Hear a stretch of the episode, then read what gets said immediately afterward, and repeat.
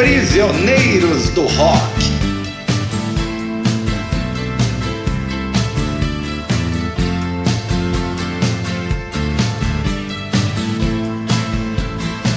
Disco da Semana.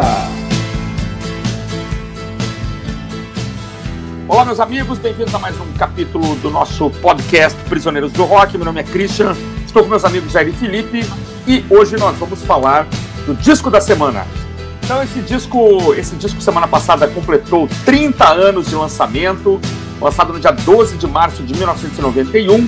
Eu estou falando do disco Out of Time da banda R.E.M quem começa falando sobre ele é o Felipe.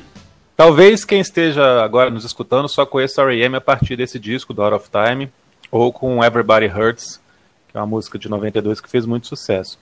Então acho que é legal contar que o grupo já era muito grande e relevante nos anos 80. Podemos dizer que ele abriu as portas para algo que se tornaria super comum na década de 90, bandas independentes indo para grandes gravadoras e se tornando gigantescas. Out of Time é o sétimo disco da R.E.M. em mais ou menos uma década de carreira. Já era uma banda então rodada, experiente. Cinco dos álbuns anteriores da banda foram lançados pela gravadora independente IRS. A banda, no começo dos anos 80, não só fazia parte então de uma cena que realmente se colocava como alternativa, como independente, mas foi talvez o maior nome nos Estados Unidos de um subgênero do rock que estava surgindo e se contrapunha aos estilos da época. Era um som que já não se tratava mais de pós-punk ou new wave, era baseado em guitarras, mas sem firulas ou esquisitices, e não se apoiava em sintetizadores e bateria eletrônica. A banda, para dar um exemplo, era a contraparte americana do que os Smiths faziam na Inglaterra, nessa mesma época. Uma música que remetia muito aos anos uhum. 60 e ao mesmo tempo soava diferente do que tocava nas rádios. Uhum. Era um rock alternativo que nasceu e crescia graças às college radios, as rádios universitárias, uhum. que tinham alcance local só na própria cidade, porém eram muito relevantes como influenciadoras, como criadoras de tendências. O R.E.M. nadava de braçada nas escolas de radios. Era enorme dentro desse pequeno universo, mas era um universo que estava se expandindo rápido, com o som que vinha dessas rádios ganhando força com o aumento da importância da MTV e também chegando à programação das FMs comerciais. Tanto que o quinto e último disco do grupo pela IRS, o álbum Document, de 87, vendeu um milhão de cópias e teve uma música no top 10 da parada americana, o primeiro grande hit da carreira dos caras, a música The One I Love.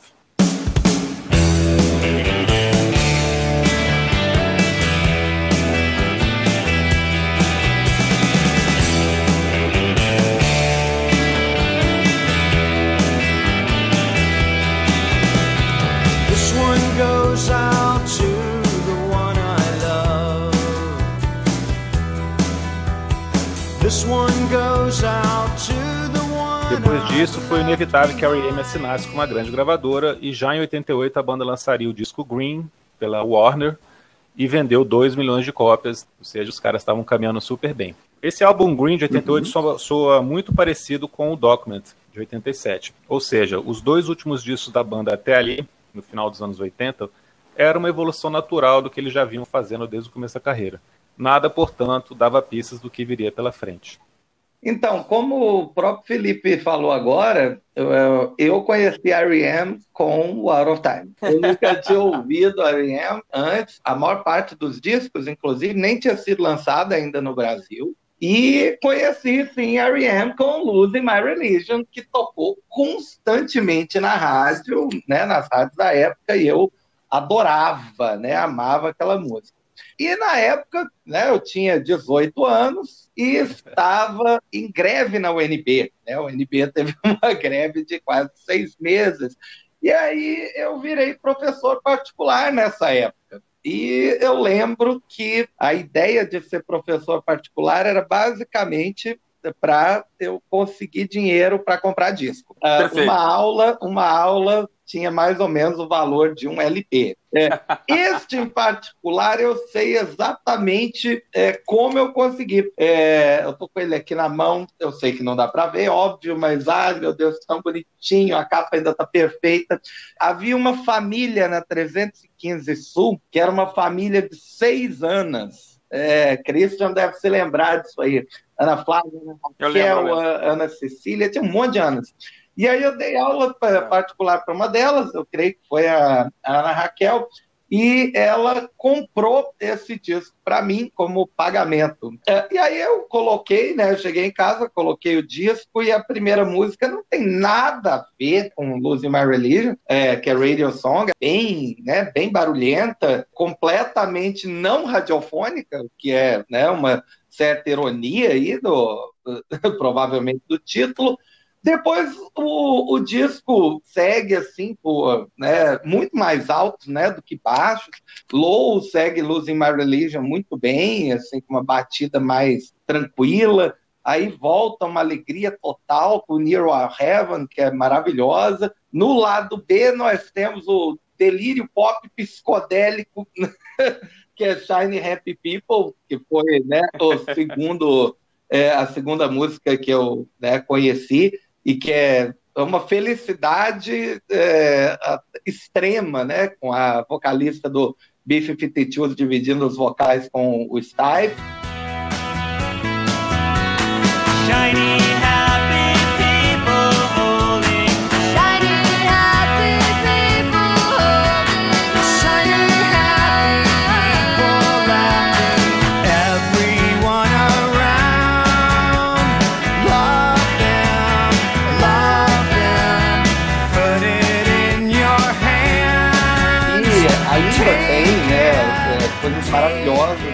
No lado B, como Half a World Away e Texarkana, né? músicas perfeitas. Mas eu confesso que né, eu, eu furei mesmo o disco, foi ouvindo Losing My Religion, ao nível de hoje em dia, né, até passar um pouquinho longe. Né, eu fui ouvir esse disco de novo, é claro que eu deixei a música rolar, mas já deu, né, tá bom. O resto do disco hoje me atrai até bem mais. Mas né, Luz Margarita é aquele lugar no coração, né? Foi a primeira música que me depois me levou a comprar, por exemplo, a coletânea, que saiu logo em seguida, que era a coletânea dos discos que tinham vindo antes, né, do, do Out of Time, é, que aí tem, do uhum. I Love, né, e, é, e outras e outras músicas lá do início de carreira, It's the End of the World as We Know It, que é espetacular também. E qual a sua sensação ou história aí com o disco, Cris? Final da década de 80, começo dos anos 90, é um período complicado, gostando muito de música, todo mundo já, né? Mas sem grana para comprar tudo que a gente queria, né? então, assim, eu me lembro que eu tinha que fazer escolhas mortais, assim, é, eu estava numa fase muito, muito, muito plural, sabe? Escutando heavy metal, progressivo, jazz, MPB, então eu, era comum sair assim e voltar para casa em sebos, né? Sei lá, com um Tom Jobim, um Iron Maiden um Vivaldi. Eu tava querendo descobrir tudo mesmo, assim, em termos de música. E aí o, o, eu me lembro que quando essas bandas começaram a aparecer, essas bandas, como o Felipe falou, que depois se tornaram grandes, né? É, mas que já tinham uma boa carreira para trás, vou exemplificar aqui o próprio R.E.M., Simple Minds, é, Echo and the Bunnymen, quando isso começou, The Cure, né? Bandas que foram aparecer aqui no Brasil no quinto, sexto, sétimo LP, é, às vezes não havia muito espaço para comprar o disco, né? Então a gente escutava muito o que tocava em rádio, o que tocava em programas é, nascentes de videoclipe, como o FMTV da TV Manchete, ou Clipe Clipe da Globo. Mas eu me lembro também que a gente tinha uns amigos com grana, então isso é muito importante. Ter amigos com grana é uma, é uma coisa importantíssima. E eu não sei como, cara, mas acho que caiu na minha mão. É, primeiro, uma coletânea, eu peguei emprestado para gravar. Eu não sei se era o Epônimos, que é uma, que é uma coletânea. Então, eu já conhecia alguma coisa, é isso que eu quero dizer. Já tinha escutado Radio Free Europe, já tinha escutado Follow Me, é, The One I Love, que foi mencionada. It's the End of the World. Tem uma música que o refrão é I'm Sorry, eu não sei se Soul é Central Rain. Central Rain. Soul Central Rain, perfeito. Mas eram discos que eu, absolutamente a gente não tinha disposição aqui. Ninguém escutou o Murmur quando saiu, né? O Recon, ninguém ouviu esses discos. Então eu acho que quando, quando chegou realmente o What of Time, do qual estamos falando, algumas músicas explodiram, mas ainda assim eu não cheguei nesse disco. Assim, eu lembro que eu não comprei, não tive, eu fui ter ele bem mais recentemente. Mas depois eu lembro que eu comprei o Automatic for the People, comprei o Monster, que eu achava maravilhoso, o Monster, escutei até, até furar, que é o disco, digamos, grunge, né? Do, do, do R.E.M. E aí acabei comprando bem recentemente mesmo é, o Out of Time. E é um disco muito bom, né? É um disco muito coeso, muito bem produzido. Né? Ele, ele tem coisas muito interessantes, como já ele falou aí, Radio Song, que parece que não, não tem nada a ver, né? Que leva para um outro lado, a participação de um rapper, né? E aí você tem essas pérolas pop maravilhosas e músicas muito bonitas, né? Como foi mencionado aí, Half World Away, e Texarkana. Eu, eu queria destacar duas coisas que me chamaram muito atenção desde sempre e que eu acho que merecem talvez aqui algum comentário. Primeiro, o talento inquestionável deste baixista Mike Mills, né? Uhum. O cara toca baixo, canta, toca órgão, compõe, né? Um cara que eu acho admirável, assim. Queria destacar aqui o trabalho de voz, de, né? Um cara que poderia ter uma carreira solo. Nem, nem sei se o Mike Mills tem disco solo, mas um cara que tranquilamente poderia ter uma carreira é, fora da banda, né? Por cantar bem, combinar bem a voz com o Michael Stipe. Né? Ele é um ótimo cantor solo e também um ótimo cantor de apoio. Whatever it takes, I'm giving. It's just a gift I'm giving.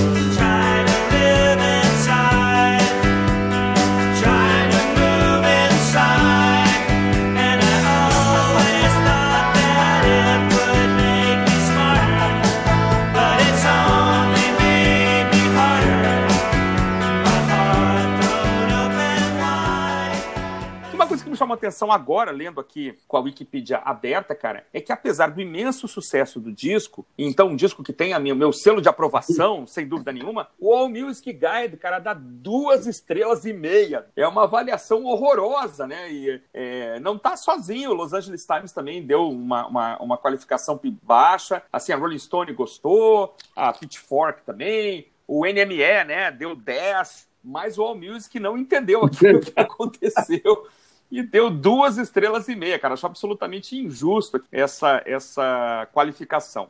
Essa é a minha primeira fala a respeito do, do, do disco. Aqui, talvez eu volte a falar alguma coisa. Vamos passar para o Felipe de volta, então. É, cara, como o Jair falou, Losing My Religion é uma música que chama a atenção logo de cara. Eu acho que ela é a bússola do álbum.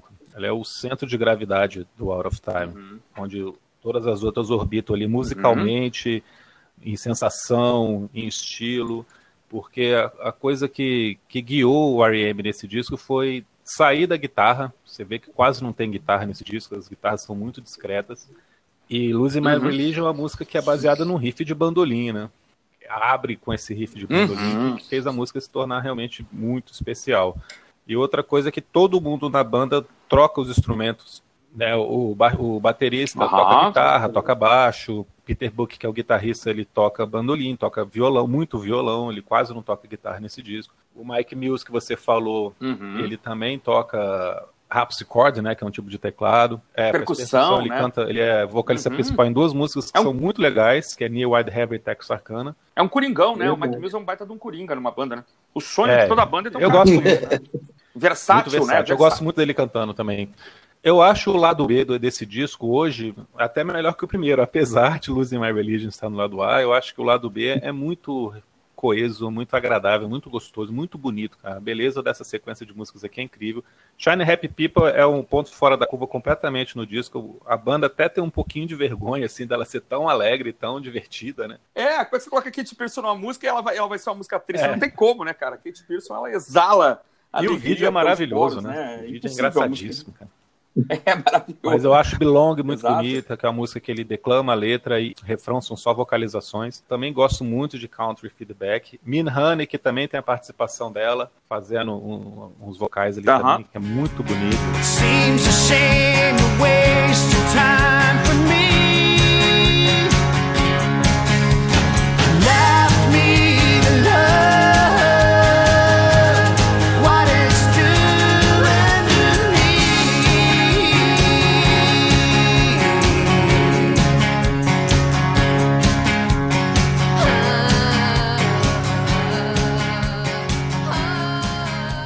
acho que Radar Song que abre o disco com aquele rap não tem nada a ver, ela fica perdida aqui. Eu não gosto, do, eu não gosto da parte do, do rap, na verdade, né? KRS-One, o nome do cara. Aham. É, não é que eu não gosto de rap com rock, não, mas acho que o, o rap dele aqui que não, não combinou direito. E a Endgame, que é a última do lado A, que é um instrumental que também tá aqui meio que preencher linguiça. É bonitinha, mas é meio uma central do Brasil, esse do 2, sabe? Não acrescenta muita coisa, mas é, não incomoda.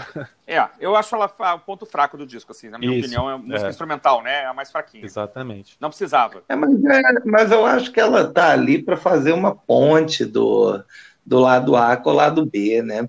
Né? Olha, agora nós vamos ter uma sequência um pouco mais relaxante.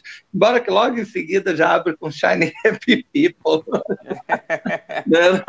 no CD fica muito estranho. No CD fica estranho, Sim. porque aí vem a sequência direta, né? No é, CD fica Para terminar o lado A e virar o disco, até que combina bem, né? Verdade. No, tem coisa que não funciona, né? Tem sequência de música que no CD. Isso daria um programa inteiro pra gente falar, mas é, não funciona no CD. É engraçado, né? No, no, o lado A terminar assim faz todo sentido mas ela tá ali no meio do CD, não, às vezes não faz. O conceito ainda, né, pelo menos no caso do R.E.M., desse disco, o conceito ainda era o vinil. Justamente porque os lados são bem diferentes, né? O, meio que termina a sequência de Losing My Religion, uma coda de Losing My Religion, e aí agora nós temos um lado B aqui, diferente, sensível, né? engraçadinho no início, mas depois né, com uma é, sequência de músicas belíssimas.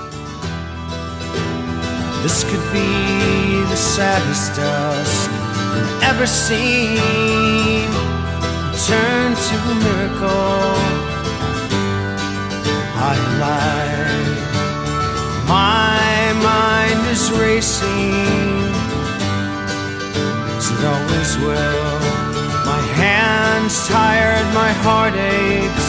I'm half awake. Já que você falou Shiny Happy People é um ponto fora da curva, Felipe, eu acho esse disco um, ponto fora da curva, né, do R.E.M., porque depois eles, é, quando volta, quando eles voltam a fazer disco, quando eles fazem o Automatic for the People, eles basicamente abandonam, abandonam tudo que fizeram nesse disco, né? É, eles queriam realmente largar a mão da sonoridade que eles tinham até então, é uma, um disco completamente diferente mesmo, apesar que, assim, musicalmente, os instrumentos que eles usam, né, os, é muito músico convidado, tem orquestra de cordas em algumas faixas, tem violinos, cello, mas uhum. você consegue perceber, principalmente no lado B, algumas coisas que remetem a, a, a músicas do R.E.M. do começo da carreira. Counter uhum. Feedback, Belongos, você tem ecos disso em várias faixas ali, não nos hits que eles tinham nos anos 80, né, mas se você escuta os álbuns da, dos anos 80, você percebe que eles não estão tão longe assim do R.E.M. de antigamente. Mas esse tipo de som que eles fizeram mais acústico, com cordas e tudo mais, realmente foi completamente diferente. Eu acho que por isso ao Music, algumas críticas e alguns fãs não gostam desse disco. Durante muito tempo ele foi chamado de pior disco do R.E.M. Isso é engraçado, né? Porque depois, assim, eu, eu acho que o, que o Automatic for the People, eu acho, assim, a visão que eu tenho hoje, né? De um hum. desdobramento natural. É, em termos de instrumentação, em termos de, de, de, Claro, as músicas são um pouco mais. Uma, uma, uma nota mais para baixo, mas assim, tem, tem é Man on the Moon, que é uma música alegre e tal. E aí o All Music deu cinco estrelas pro, pro Automatic for the People. É engraçado essa. Que para mim eles se complementam, na verdade. Eu, eu entendo acham. essas notas baixas, assim, com, e até o jeito como as pessoas, né, como um fã às vezes interage, como uma certa raivinha, né? Eu tô meio com despeito disso aí. Às vezes os críticos são muito cruéis. E, e os fãs também. Uhum. O, os fãs, às vezes, imagina o fã clássico de R.E.M., né, nos anos 80. Ninguém conhecia R.E.M., só o cara. De repente, todo mundo conhece R.E.M. Exato. Ah, então, agora, agora que deixou de ser de nicho, não presta mais. É, tem isso mesmo, tem isso. A, a banda deixa, deixa de ser independente, ela se vende ao sistemão e, e tem gente que realmente é, reclama. Isso, isso é, um, é, um, fenômeno, né? Nós já devemos ter, nós devemos ter feito isso já. A gente já deve ter feito isso na vida. A gente eu não lembra, fiz, mas eu, eu lembro, fiz isso Não com a Ariel, mas eu fiz eu lembro. Outras bandas, cara.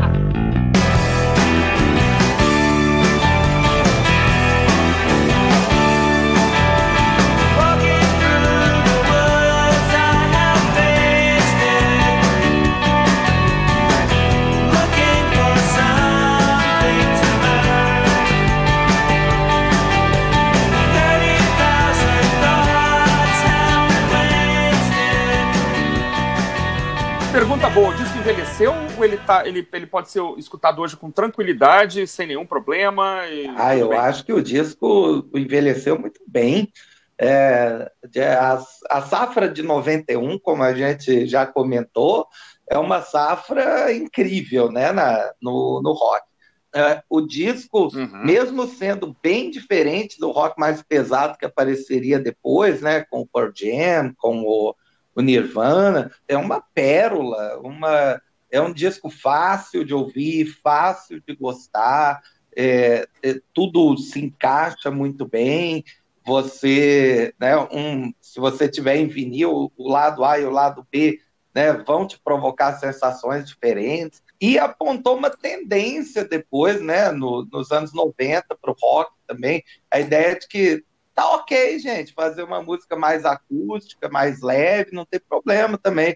Você, nem todo mundo precisa soar pesadão, né, nem todo mundo precisa soar como um virtuose na guitarra, é, apesar né, do guitarrista ser muito bom né? Mas não dá, não dá essa sensação, é. né? De, é, de uma guitarra muito acelerada ou algo do tipo. Sem contar que, as que algumas são maravilhosas de tocar no violão. Então, é um disco, é um disco que eu considero ainda muito bom de, de ouvir até hoje. Não, envelheceu super bem, super bem. Eu acho que esse disco aqui, ele, acho que até mais, me impressiona mais hoje em dia do que na época.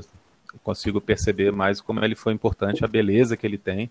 E outra coisa que a gente não comentou é como o vídeo de Losing My Religion é bom, né? Como ele foi importante também. É um vídeo é. belíssimo. Renascença, né? Uma, uma mistura é, muito legal de imagens, de estilos. E foi a primeira vez que, que o Mike Stipe ganhou um, um destaque assim de líder de banda, né? De vocalista ser o mais importante, que o R.E.M. até então se recusava a fazer esse tipo de coisa. Né? Ah, lembrar que no vídeo de no vídeo de Stand of the World a banda nem aparece, né? É um garoto o vídeo inteiro, né? Verdade. Numa, num cenário meio apocalíptico, né? Eu, eu ia falar também que o, o, me parece que o Kurt Cobain elencava o, o Michael Stipe como uma, uma, uma influência, uma figura pro R.E.M., Não, esse banda que ele gostava, carreira influenciou muito esse estilo de, de college é. rock que se chamava na época, né? Assim como o Husker Du, Replacements, uhum. são bandas alternativas americanas que com certeza essa geração dos anos uhum. 90 escutou. Uma banda que soube parar também, né? Assim, eu acho que parou até parou bem, né? Não, não, não tá estendendo a carreira até hoje, né? Não, parou super é bem. Também, Todo né? mundo é amigo, ninguém teve problema. E eles chegaram à conclusão que já tinham feito tudo que tinha para fazer e pronto, né? Carreira longa, muito digna, né? Não tem nenhum disco aqui que seja feio, que seja vergonhoso. Lógico que nem todos são excelentes, uhum. mas nenhum aqui é ruim. E terminaram a carreira tem 10 anos, tá fazendo 10 anos agora, com um disco bem legal bem legal. Collapse into Nothing de 2011 é bem legal. Muito bem, então este foi o nosso disco da semana, Out of Time, do R.E.M., lançado no dia 12 de março de 91, que se você não conhece, deveria conhecer com certeza. Agradeço aqui aos meus amigos e a gente se vê no próximo episódio. Oh, até mais!